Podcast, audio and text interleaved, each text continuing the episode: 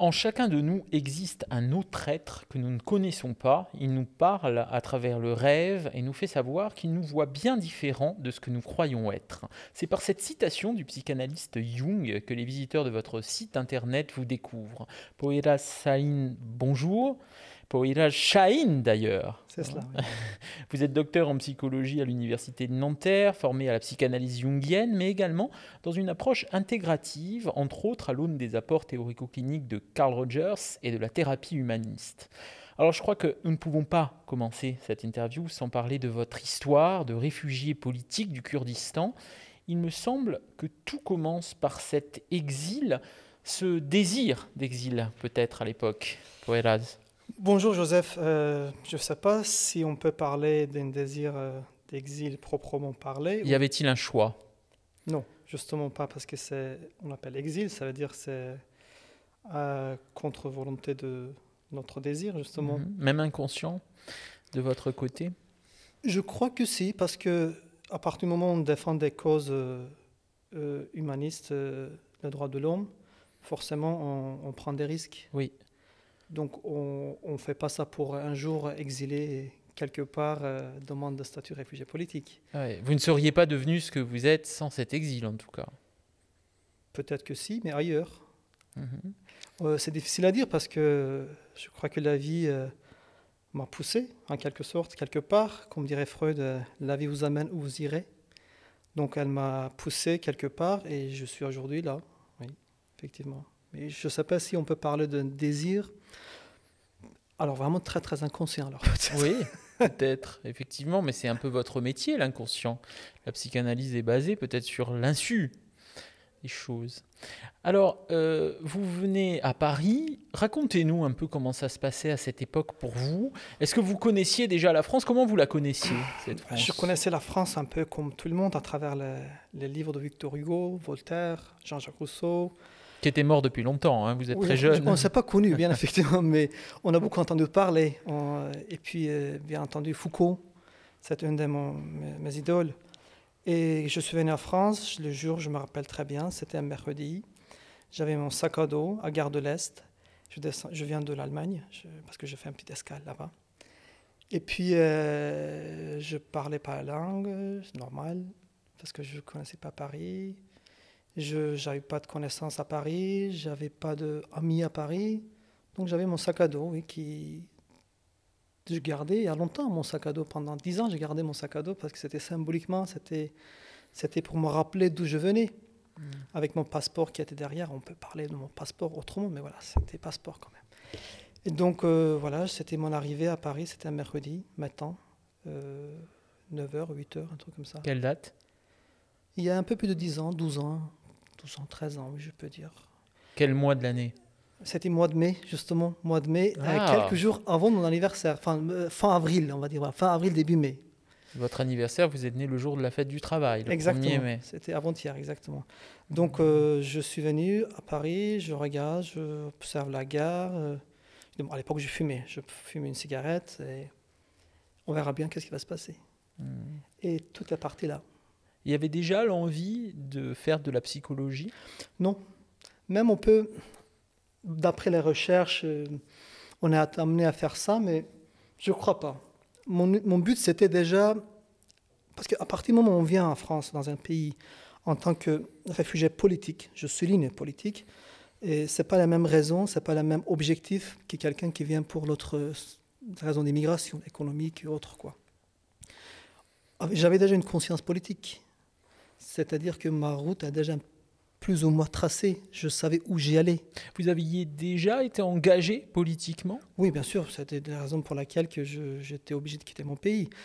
Par ailleurs, j'étais étudiant en ingénierie en biologie marine en mhm. troisième année.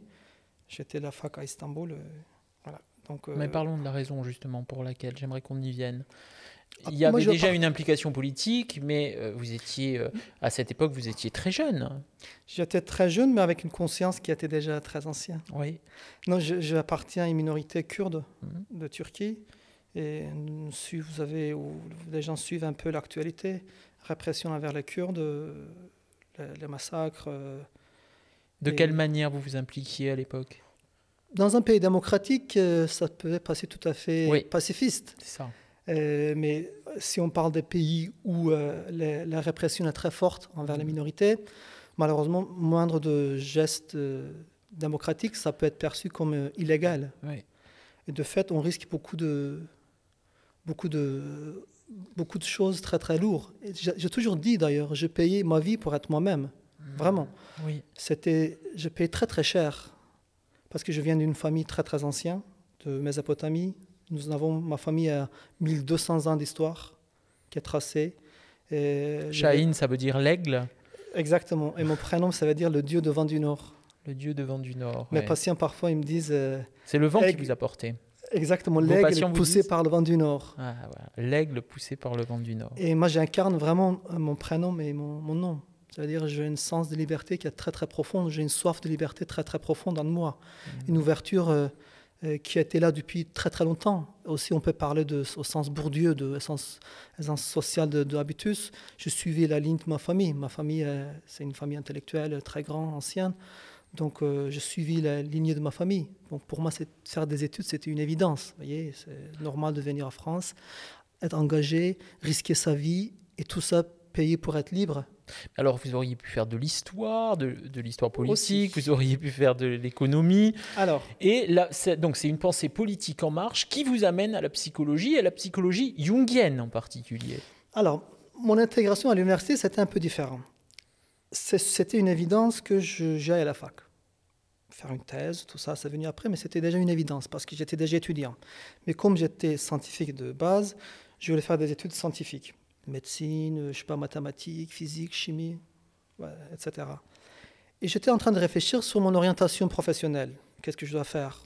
En même temps, pour l'emploi, à l'époque, il me forçait de faire une formation de réceptionniste euh, parce que la France m'accueille, parce qu'il fallait payer des impôts, etc. Je dis, ok, mais dans ma tête, il avait d'autres chemins, d'autres projets. Je voulais aller à la fac. Donc, elle n'a pas réussi à me convaincre que la réceptionniste est mieux que la fac. Donc, euh, je suis allé à la fac, euh, à Paris 8, à Nanterre. Euh, je voulais m'inscrire à une, fac scientifique. Et je croisais un jeune homme qui est devenu un, de mes meilleurs amis aujourd'hui, qui était estonien-russe, qui s'inscrivait à, la psychologie. Ah, j'ai dit, bah, je n'ai pas réfléchi à ça. Ça peut être intéressant. Et toute partie de là, dans le couloir de, couloir de Paris 8, euh, Saint-Denis. Vous connaissiez déjà Freud, Jung, Lacan, ça vous disait quelque non, chose Pas vraiment, non, non. Michel Foucault, en revanche, ça vous disait quelque chose parce qu'à partir du moment où on est engagé, donc euh, on a forcément une conscience politique de Foucault, de Bourdieu, de je sais pas, de, de tous les savants très très oui, de, de, littérature française. Et forcément, mais Freud, Jung, Jung c'est encore autre chose. C'est perle rare de de l'histoire de, psychanalyse. Alors Freud, un petit peu, voilà, comme tout le monde. Alors Jung, peut-être, on va le dire, qui réfute en fait la dimension sexuelle, qui parle davantage d'inconscient collectif, archétypal, hein, plutôt que cette dimension sexuelle qui prime dans l'œuvre de Freud. Oui, tout à fait. D'ailleurs, c'était leur euh, séparation qui a coûté à Freud, euh, Jung 5 ans de dépression. Cette séparation entre la théorie de, sexualité de, Freud et parce que Jung, il disait que euh, on ne peut pas s'arrêter à la sexualité. L'humain a une autre dimension beaucoup plus forte, beaucoup plus euh, profonde que la sexualité. Il appelait ça, euh, avec des archétypiques, avec l'inconscience collective, euh, etc., avec une dimension spirituelle de l'humanité, de l'homme. Hein. Donc ça m'a ça m'a fasciné ce, point de, spiritualité, l'univers dans lequel nous vivons l'environnement, notre, l'inconscience collective de notre humanité. Et ça m'a vraiment fasciné. On peut parler peut-être, euh, si vous souhaitez, des, rencontres qui m'ont amené à... J'allais vous poser la question. C'est à la mort de votre chat que vous êtes devenu jungien Non. Non, mon, chat, c'est, c'est une douleur atroce de ma vie. Hein. il y a un an et demi que j'avais un chat, grâce à qui je suis devenu végétarien d'ailleurs. Première fois, je suis... Euh, confronté à la mort à l'âge adulte. J'ai perdu beaucoup de camarades hein, en tant que militant, beaucoup d'amis, tout ça, mais avec un être que nous vivons depuis quelques années et nous y attachons et avec qui on, a une certaine complicité d'amour, euh, d'amitié qui s'installe, c'était une grande tragédie de, ma vie. Quand j'y pense, j'ai encore vraiment de, des larmes aux yeux en pensant le, tout ce qu'il m'a enseigné. Je me disais, mais cet être de 3 kilos, 4 kilos, il m'enseigne autant de choses, ça m'a bouleversé, la chose. Et grâce à qui je suis devenu végétarien il y a 5 ans. Mon histoire avec psychanalyse, c'était tout autre. Parce que je crois beaucoup à la rencontre. D'ailleurs, je vous ai euh, envoyé une... une... citation de Victor Hugo. Oui, exactement. La rencontre a beaucoup changé ma vie. J'avais besoin toujours d'un guide spirituel dans ma vie, une guide qui me, qui me, qui me montre le chemin, qui me conseille. Et j'avais une euh, sœur, euh, bonne sœur, bénédictin, qui, qui est décédé l'année dernière de Covid, que son âme soit en paix, soit, et qui m'a guidé beaucoup, euh, juste réfléchir sur moi, de, sans évoquer la dimension euh, religieuse de, de, chrétienté, mais une rencontre humaine. Oui. Dans la rue de, Paris, à Église Saint-Leu, vous voyez, à côté de rue Faubourg-Saint-Denis. Parfois, je me demande, Poira, si vous n'êtes pas, au final, un mystique qui s'ignore, vous, davantage qu'un psychanalyste. Hein. Je crois que nous sommes tous mystiques. Nous avons tous un amour en soi très profond, un amour. Euh, nous sommes tous Dieu. Nous sommes tous connectés l'un à l'autre, à l'univers. Et je crois que nous sommes tous des êtres euh, amour. Parfois, cet amour est pollué par des facteurs externes, par notre vécu subjectif. Mais je crois que nous sommes tous des êtres, des êtres euh, amour et Dieu. C'est une des rencontres avec cette bonne sœur, sœur Marie-Chantal d'ailleurs, mhm. à qui on peut rendre hommage, et avec mon psychanalyste qui, avait, qui est décédé aussi il y a deux ans et demi maintenant, deux ans, deux ans et demi, à l'âge de 86 ans, qui m'a beaucoup, beaucoup apporté, ces deux rencontres, vous voyez, deux personnages français qui sortent de nulle part alors, vous précédez ma question. Euh, quand vous rencontrez en revanche des patients névrosés, avec euh, un, quotidien plutôt, plutôt banal et des répétitions de l'échec, comme on en connaît tant, hein, euh, qu'est-ce que vous vous dites? La dimension sacrée, elle est où dans nos sociétés? Je ne sais pas, est-ce qu'on parle de souffrance banale ou souffrance tout court? On peut souffrir de, phobie de serpent, à Paris on ne risque pas de croiser. Hein Oh, vous le dites vous-même, vous écrivez souvent vous-même à ce sujet. Cette souffrance un peu, alors pour pas dire banale, mais en tout cas une absence peut-être de réflexion, quelque chose de plus, on va dire, euh, profane quoi, de ce que, ce que vous venez de dire hein, chez certains êtres, euh, comme coupés finalement un peu de leur inconscient. Bah, je crois que quand je regarde mon parcours en tant qu'ex-réfugié politique et aujourd'hui chercheur, docteur en psychologie, tout ce parcours-là, et je crois que tout a été utile même les, petites souffrances dont on peut oser de parler, des histoires de banalité quotidienne, mais il y avait une utilité pour moi. Et je crois que c'est vraiment très profondément, je suis convaincu qu'il y a une utilité, tout ce que nous, traversons, les épreuves de la vie, la souffrance, la douleur, et la drame, la tragédie. Même l'addiction aux applis, euh, même... Euh, oui. Tout est... ça a un sens jungien, ça. Oh oui, on peut parler, si vous voulez, mais l'humain, il a besoin de l'humain aujourd'hui avec la société de capitaliste de, de, consommation, l'humain il a besoin de combler. Si vous voulez, addiction, avant, est-ce que ça existait? Téléphone, euh, drogue, etc. C'est avec le système qui, qui fragilise beaucoup les gens. De fait, euh, les problèmes que nous rencontrons aujourd'hui dans notre, nos expériences cliniques, qui incarnent parfaitement ce, les conséquences de ce système qui est trop injuste, trop cruel, mhm. trop fort pour fragiliser davantage les personnes. Quoi. Et les gens amenés aujourd'hui euh, de combler les vides. Impossible de rester sans rien faire. C'est quand même incroyable de ne pas pouvoir rester pendant 10 minutes sans rien faire. Donc le confinement vous a profité, vous hein oh, J'adorais le confinement. C'était une expérience forte. Vous aimeriez que ça recommence Pas par tragédie, l'humain, l'épidémie, mais j'aimerais vraiment avoir le temps de comme dirait Deleuze, la société nous fout la paix. Parce qu'on est avec soi-même, on, est, on peut réfléchir, on n'a pas des obligations envers le.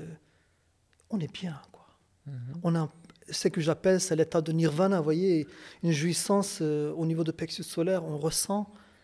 Et cette, cette parfait de l'amour pour soi, c'était génial pour vivre, revivre pendant cette période de confinement. Est-ce que vous avez une angoisse justement pour les autres, pour, je pense aux Kurdes, euh, qui vivent encore une situation abominable sur un plan géopolitique euh, extrêmement épineuse? Qu'est-ce que vous en dites, vous, en, tant que psychanalyste et en tant aussi que citoyen? Nous sommes tous des névrosés et nous vivons toujours des angoisses, mais j'entends ce que vous dites. Bien sûr, j'ai beaucoup de, beaucoup d'empathie envers mon peuple euh, qui est réprimé depuis tant d'années, qui est divisé depuis tant d'années, qui a souffert depuis tant d'années, qui est trahi par euh, les, puissances occidentaux depuis tant d'années. Un peuple euh, qui n'a toujours pas de pays, un peuple qui, a, toujours sa langue réprimée, interdite, n'est pas reconnu. Vous voyez, la reconnaissance d'identité en tant que telle, c'est important. Et bien sûr, j'ai beaucoup d'empathie, de, beaucoup, beaucoup de sympathie, pas envers mon peuple, mais pour toutes les personnes réprimées, opprimées dans la société. Ça peut être les personnes euh, minorités sociales, euh, sexuelles, ça peut être des minorités religieuses, ça peut être des, des peuples de, de, je pense, subsahariens, je pense les les, les, les, les, les Tamouls, je pense les Ouïghours, je pense les Kurdes. Je Alors, pense... Euh, comment la psychanalyse peut-elle délivrer un être qui est déjà assujetti, en quelque sorte, qui est déjà dominé géopolitiquement? Comment, euh, comment peut-on euh, voilà, s'immiscer dans ce mécanisme-là et, et, lui permettre de retrouver une forme d'autonomie subjective? Difficile à parler d'autonomie subjective dans le sens où autour d'un de, peuple qui est... Là, on peut parler de Jung, d'inconscience collective, mais on mhm. peut parler de l'environnement qui, qui est très anxiogène, très angoissant pour un peuple entier. Vous voyez, on parle de, par exemple, nord de Syrie pour les Kurdes d'une région qui s'appelle Rojava, de 3-4 millions de personnes qui, ont, qui vivaient sans carte d'identité depuis tant d'années, depuis 1920. Euh, après Et comment on peut donner un statut à un peuple qui n'avait pas carte d'identité, mmh. c'est-à-dire n'est pas reconnu dans, sa propre, dans son propre pays. Oui. C'est difficile de parler aujourd'hui d'une existence, d'un de, de, statut. Absolument. Je pense aussi pareil, les, les, gens qui traversent la Méditerranée ou pour venir en Europe pour avoir une vie meilleure, quel statut on accorde à ces personnes-là? Pareil. Ces personnes qui sont parfois espoir d'un village entier. Et au-delà, partir d'un individu parler d'un peuple, 50 millions. Aujourd'hui, on parle de Kurdes, 50 millions, 40 millions, pas d'importance. Quel statut on accorde aujourd'hui?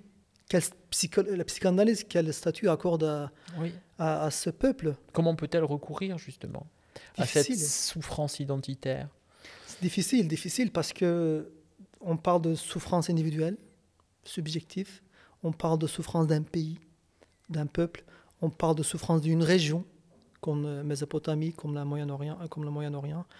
Et c'est difficile à arriver à reconnaître de. C'est des enjeux politiques, ça dépasse la psychanalyse. On peut dire que la psychanalyse est une dimension politique, bien entendu, mais ça dépasse la psychanalyse. D'où, on peut, peut-être on va aborder la question autrement, la pauvreté parfois de la psychanalyse euh, envers euh, les minorités. L'impuissance. L'impuissance, oui, la pauvreté, l'impuissance, la pauvreté. Après, on peut rendre hommage à Freud, à la fait ce qu'il a pu à l'époque. Hein. Mais mhm. aujourd'hui. Euh, Et qu'est-ce qu'il fait Poeras, là maintenant, après Freud? En tant que Poeras, en tant que Poeras, je, je reste ouvert au monde. J'essaie de rester toujours ouvert. Je reste curieux de tout ce qui se passe autour de nous, les enjeux économiques, politiques, pandémiques. On peut parler de, parce que à l'époque de Freud, euh, aujourd'hui, les névroses ne euh, sont pas les mêmes. Les, les, psychotiques ne sont pas les mêmes. Les enjeux économiques ne sont pas les mêmes. Le monde n'est pas le même. Et on ne peut pas parler d'une psychanalyse euh, proprement parlée, euh, coincée de, des clivages et de dogmes de Freud. Ça dépasse Freud aujourd'hui, les enjeux. Et d'ailleurs, les psychanalyses, mes collègues qui sont mariés encore au Freud, peut-être ils peuvent réfléchir à ce divorcer. Oui, vous prônez quelque chose de beaucoup plus intégratif, ou hein, un dépassement en quelque sorte de ces clivages, euh, peut-être par l'usage de plusieurs méthodes. Oui, aujourd'hui, euh, comme je disais que l'humain a beaucoup évolué, beaucoup changé depuis le temps de Freud. On peut intégrer Jung dans cette histoire, parce que l'humain, il a besoin d'explorer autrement aujourd'hui son univers. Une partie que on peut parler de l'humain, mais qui est l'humain aujourd'hui?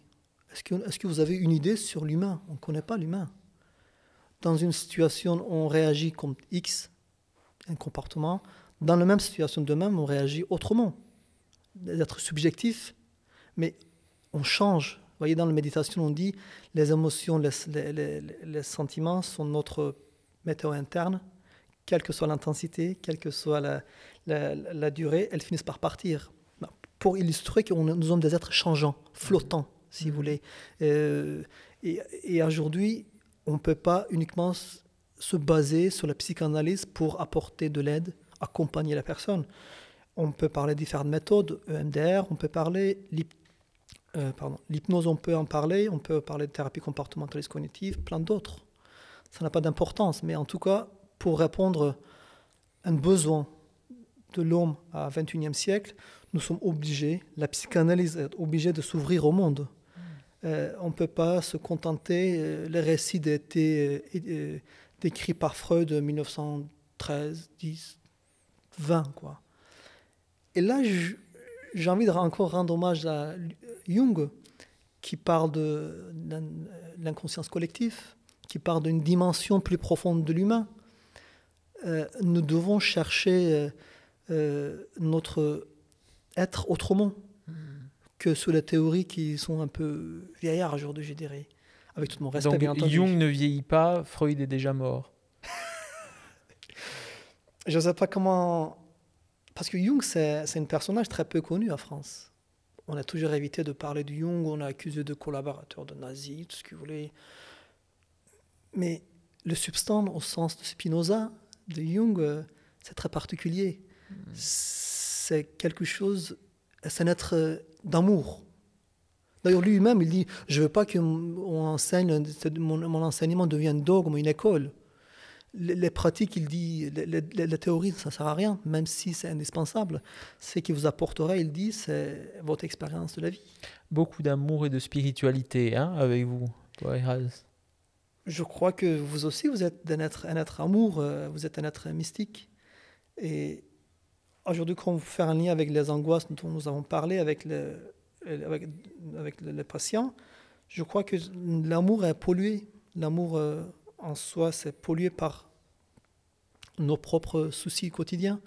Mais ça, encore une fois, c'est une étape. Une étape à franchir. On arrive à sentir l'amour pour soi euh, avec euh, beaucoup de travail, comme dirait Jung. Je- J'aimerais illustrer Jung dans ce, dans ce contexte-là, qui dit quel que soit ton isolement et ta, ta solitude, si tu fais ton travail vraiment consciencieusement, les amis inconnus viendront te chercher. Ce sera le mot de la fin. Merci beaucoup, Poyera d'avoir été l'invité.